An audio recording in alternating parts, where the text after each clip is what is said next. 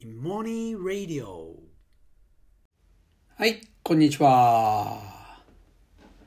あのー今回はですね、あの前回に引き続き、あの四谷で見かけた親子のお話をしたいと思うんですが、あの前回は、あのお母さんと息子の親子でしたけれども、あの今回はね、お父さんと娘さんの親子のお話です。あのー皆さん知ってますかね？あの、四谷駅の、まあ、近くというか駅前かな？にあ、にあの、コモレっていう建物が建ってんですよ。で、そこはあの、なんていうのかな、まあ、いろんなものが入っていて、まあ、スーパーマーケットもあるし、まあ、お店もね、あの、食事するお店もあるし、100円ショップもあるし、あと郵便局まであるんで、便利でよく行くんですよね。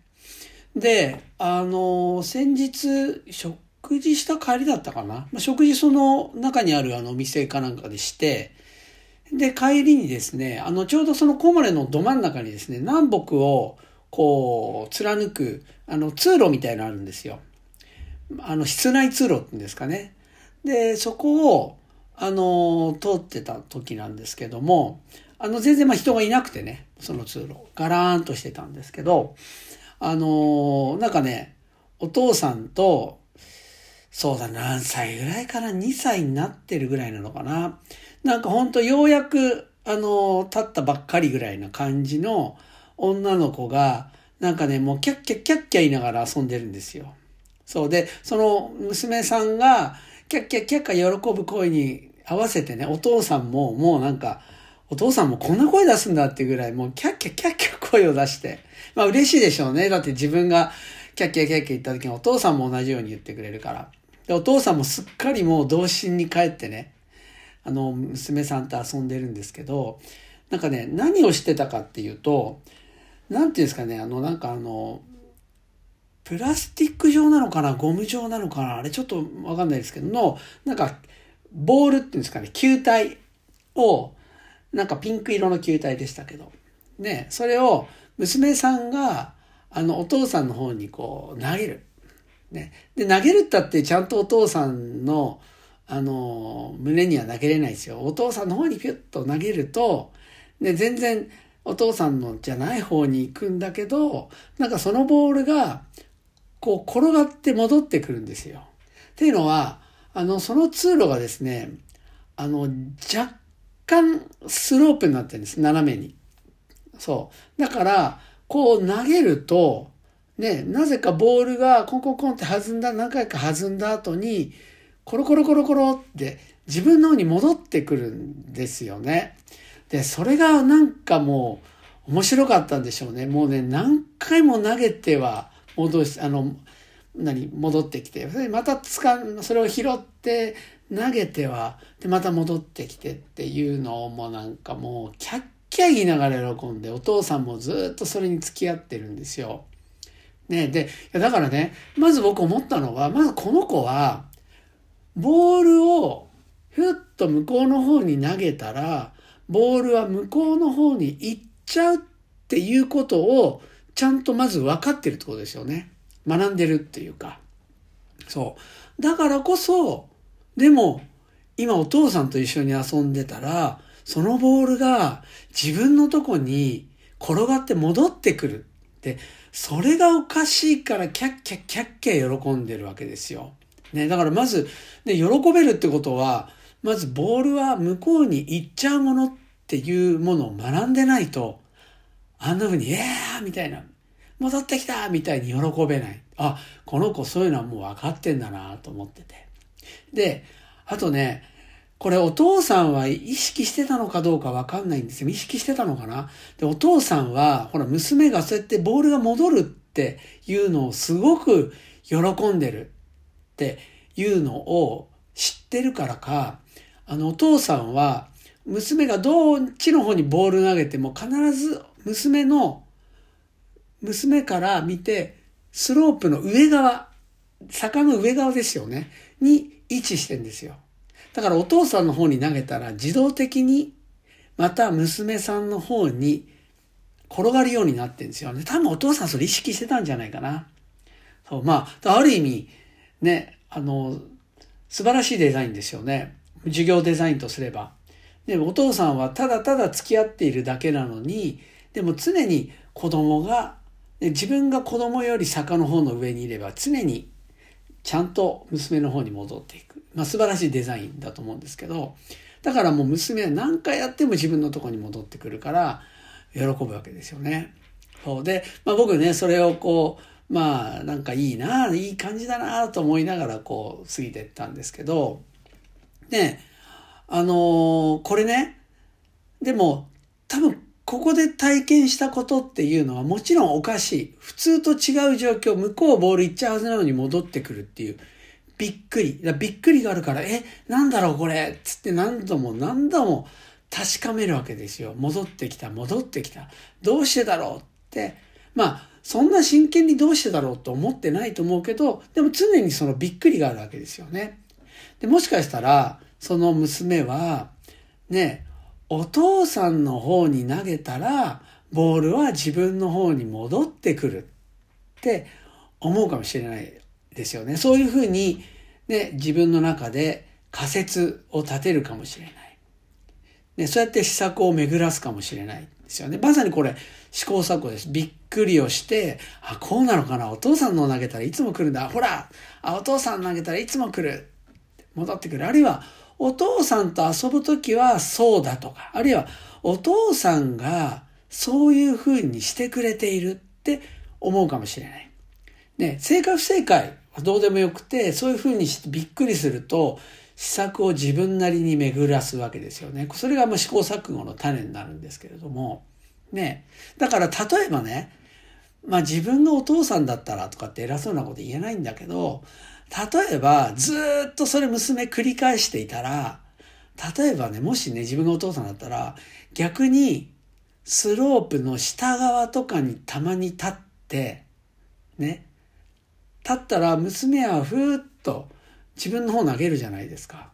で、そしたら今度は今までと違って坂の下側にいるからもっともっとずっと転がってっちゃうわけですよね。そしたらその時に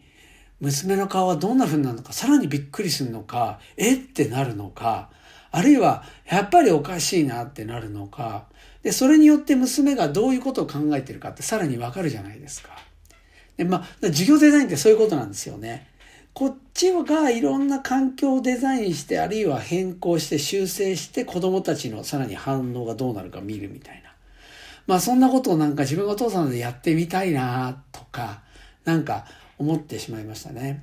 でもね、その、やっぱり子供は、今その、その娘さんは、なんか学んでるなんてことは全然思ってないわけですよ。で、学ぼうなんてしてないんです。でも学ぼうとせずして学んでんです、まさに。ね、だって、そこで、ね、体感ですよ。言葉なんてわかんないけども、概念としてなんか下に落ちてくるっていう感覚っていうのを、なんか覚えるわけですよ。ね。で、それが多分いつの日か、いつの日か、例えばボールを持ってたら下に落ちるっていうことと、なんか連携して、なんか理解することがあるいは体感として理解する日が来るかもしれない。ですよね。あるいは、なんか坂道、むしろ戻ってくるってことで坂道の上下っていうのを意識するかもしれないですよね。で、崖の上と下と違って同じ道だから上下ってあんまりね、見ては、見分けるってことないけれども、でもそのボールが転がるってことで、あ、だから向こうが上なんだっていう感覚をで概念をですね言語化されないけど体感するっていうことも自然にする。しますよね。でしかもそこで坂を登っていくと足がより疲れる。つまりエネルギーを逆に言った溜めてるみたいな感覚っていうのもこんな言語化できないけどね体験するそうするとまさにエネルギー保存の法則みたいに習った時にはいはいはいはいはいみたいな感じになれるっていうことにつながるわけですよね。なんかあのエネルギー保存の法則ってちょっと大げさだろうって思うかもしれないんですけど、いや、実は本当にまさにそれを習う、例えば高校生の時に、それを、はいはいはいはいって理解するのと、一生懸命なんかもう、公式だけ頭入れて、ね、あの、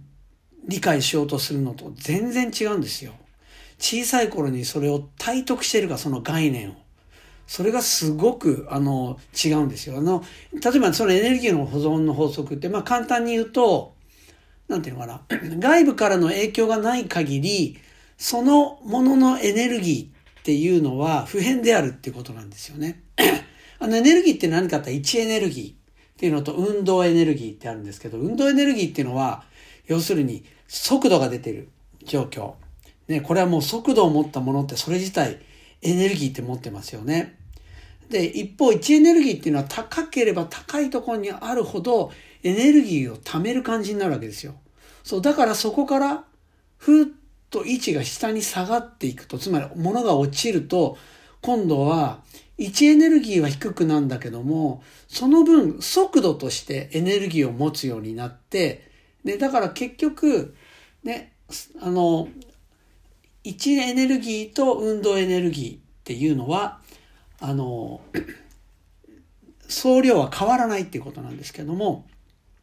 だからこのね、例えばその、例えば今のこのボール遊び、ね、ボール遊びで、ね、この彼女が、あの、娘さんが、ね、そんな学ぼうとせずして、ね、体得する概念っていうのは何かって言ったら、なんか、物が速度を持ってこっちに落ちてくるよ、みたいな。低いところに落ちてくるよっていうことだったり、あるいは、その時の体験と坂道登って辛いな坂道って疲れるなっていうところっていうのがどこかで繋がっている。つまり坂道上がれば上がるほど疲れる。つまりエネルギーを使うわけですよね。エネルギー使うってことはエネルギーをまさに蓄えてると一緒ですよね。そう。で、そういう感覚っていうのがあるからこそ、ね、あの、あの、エネルギー保存の法則って習った時に、はいはいはい、なるほどねって納得できるんですよ。で、これね、あの、すべてそうなんです。小学校の頃習ったことなん、もう全部そうなんですよね。特にあの、実体のないもの。例えば速度とか、あるいは割合とか、ね、ありますよね。ああいうものって実体がないから、だから本当は理解できないんだけど、理解しにくいんだけど、でも、その概念を小さい頃に学ぼうとせずして体得していれば、はいはいはいって理解できるんですよ。で、しかも学ぼうとせずして学ぶ、何が学ぶ良さって何かって言ったら、あらゆる他の体験と連携して、つまり他の概念とつながった状況で理解しているってことなんですよね。それがすごく大事なんです。あの、個別に個々いろんなこと概念を理解したって、それ使えないんですよ。でもそれが連携してつながるってこと。それが体得することがね、やっぱりもう一番の強みなんですよね。そう。だからなんかね、あの、お父さんとおか、あの、娘が楽しそうに遊んでいるって話からこんな話になったけど、僕まあ、そういうことはずっと考えちゃうんですよ。すごくね。そう。で、まあ、それはね、あの、どの保護者もそうやって考えて子供とね、あの接しなきゃダメだよな思わないですよ。もうこんなのはしない方がいいんだけど。まあだけどね、あの、本当にね、まあ僕から見ると、親子の何気ないそういうような、なんていうのかな、あの、遊びね、なんかそういう関係性の中にね、なんか、もうかけがえがないものをね、あの、すごく見るんですよね。で、これは、本当ね、あ、そうなんだって、じゃあ、もうこれから学ぼうとせずして学ぶっていう環境を、こちらが計画して作ろうみたいにお父さんお母さん考えちゃダメなんですよ。もうそれうまくいかないんで。そう。僕も、ね、そういう状況を見ると、ああ、こういうこと学んでるなって思うけども、だけど、じゃあこういうことを学ばすために、じゃあこういうふうに遊ばせようとかって、もちろん授業では授業でないするんだけど、だけどね、それって知れてるんですよ。もっとね、子供に影響するものっていうのは、もっともっと、もうこっちが思いつかないような、その偶然性に左右されているわけですよね。で、それって不安かもしれないけども、子供の成長ってつまり偶然性によるものが大きいってことだから。子供の学びっていうのは。だけどね、僕ね、それ縁だと思うんですよね。そう。その子の縁なんですよ。その子の縁。だ縁は一人一人違う。で、ある視点から見ると、こういう縁羨ましいなとか、なんでこんな縁なんだろうって思うかもしれないけど、その当人は、どんな縁でもその中で、ね、着実に学ぼうとせずして学ぶっていうのを積み重ねて、自分っていうのを作ってってるわけですね。そう考えるとね、なんか、縁ってかけがえないなって思うし、個々、みんな違ってみんないいって本当そう思いません？ね。一人一人それぞれの縁があって、ね、もう唯一無二のその子が出来上がっているってなんか素晴らしいなって。だから大人ができることっていうのはなんか本当にその縁をなんか受け入れる。その縁をただただ受け入れるっていうこと。ね。で、その中でね、子供はね、安心して学ぼうとせずして学ぶということをするっていうことですよね。やっぱり、ね、子供のね、あのー、寄り添う大人っていうことができることなんてね、限界があるんですよ。特に何か仕向けるとか、何かできるようにするって限界があるんだけど、ただ子供のその子の縁を信じて寄り添う。ね。そして安心して過ごさせてあげるっていうことですね。なんかそれは、その大人のが誰でもできることだし、ね、あの、子供にとっての一番の力になるんじゃないかなっていうふうに思います。今日はこの辺で。それでは。